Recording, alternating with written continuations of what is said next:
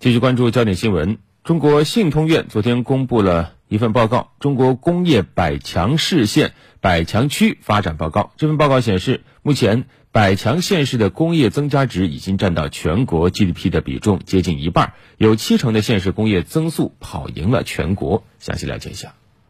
根据报告，二零一九年中国工业百强县市分布于七十八个县级市、十八个县、四个旗，GDP 合计八点九万亿元，其中工业增加值四点三万亿元。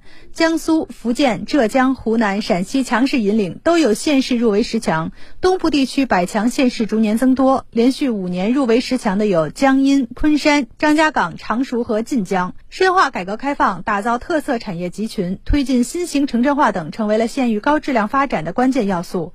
截至去年底，全国 GDP 超千亿的县市总共三十个，其经济总量大约占到全国的百分之五左右。百强县市的工业增加值占全国 GDP 比重在百分之四十八点九，有七成的县市工业增速跑赢了全国。产业强县兼顾了县域实体经济主骨架。目前，农村居民可支配收入增速已经跑赢了城镇居民可支配收入增速，城乡收入的倍差也在逐步收窄。消费的普及和升级也在加快县域消费潜力的释放。